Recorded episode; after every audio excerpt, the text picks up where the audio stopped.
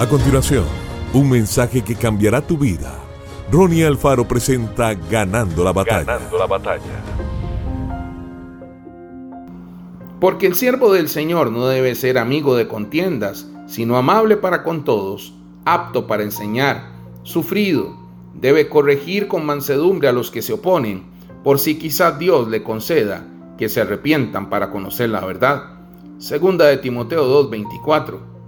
Desviarse hacia la derecha o a la izquierda es una tendencia natural en el ser humano y nuestra responsabilidad como cristianos exige que estemos comprometidos a apartar de la maldad a muchos.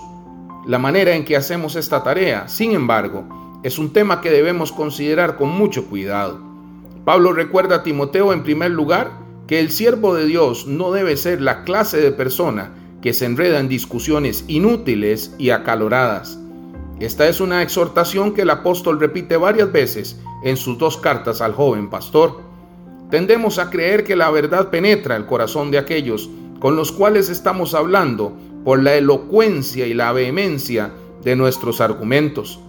Nuestras enérgicas discusiones, sin embargo, frecuentemente delatan una falta de paciencia y amabilidad para con aquellos que ven las cosas de manera diferente que nosotros.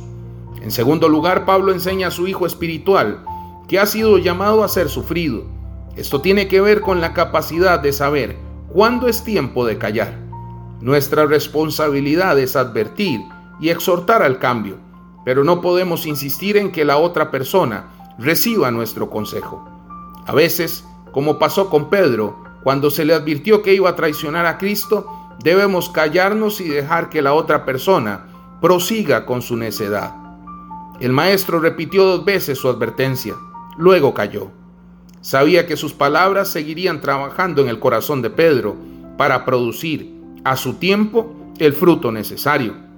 El sufrimiento viene cuando sabemos que el otro va a lastimarse y no podemos hacer nada para evitarlo. En tercer lugar, Pablo advierte que toda corrección debe ser llevada a cabo con un espíritu de ternura. Muchas veces nuestras correcciones toman la forma de denuncias acaloradas, llenas de ira y condena.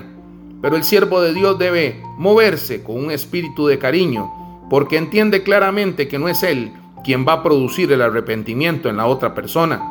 Posee una profunda convicción de que está en las manos de Dios producir ese cambio en el corazón de la otra persona.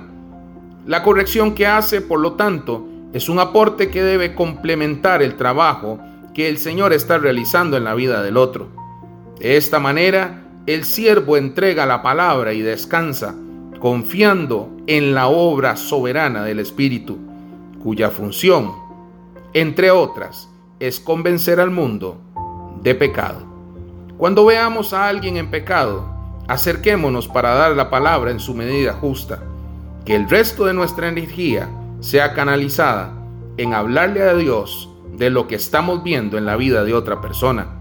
Seguramente nuestra corrección será mucho más efectiva. Que Dios te bendiga grandemente.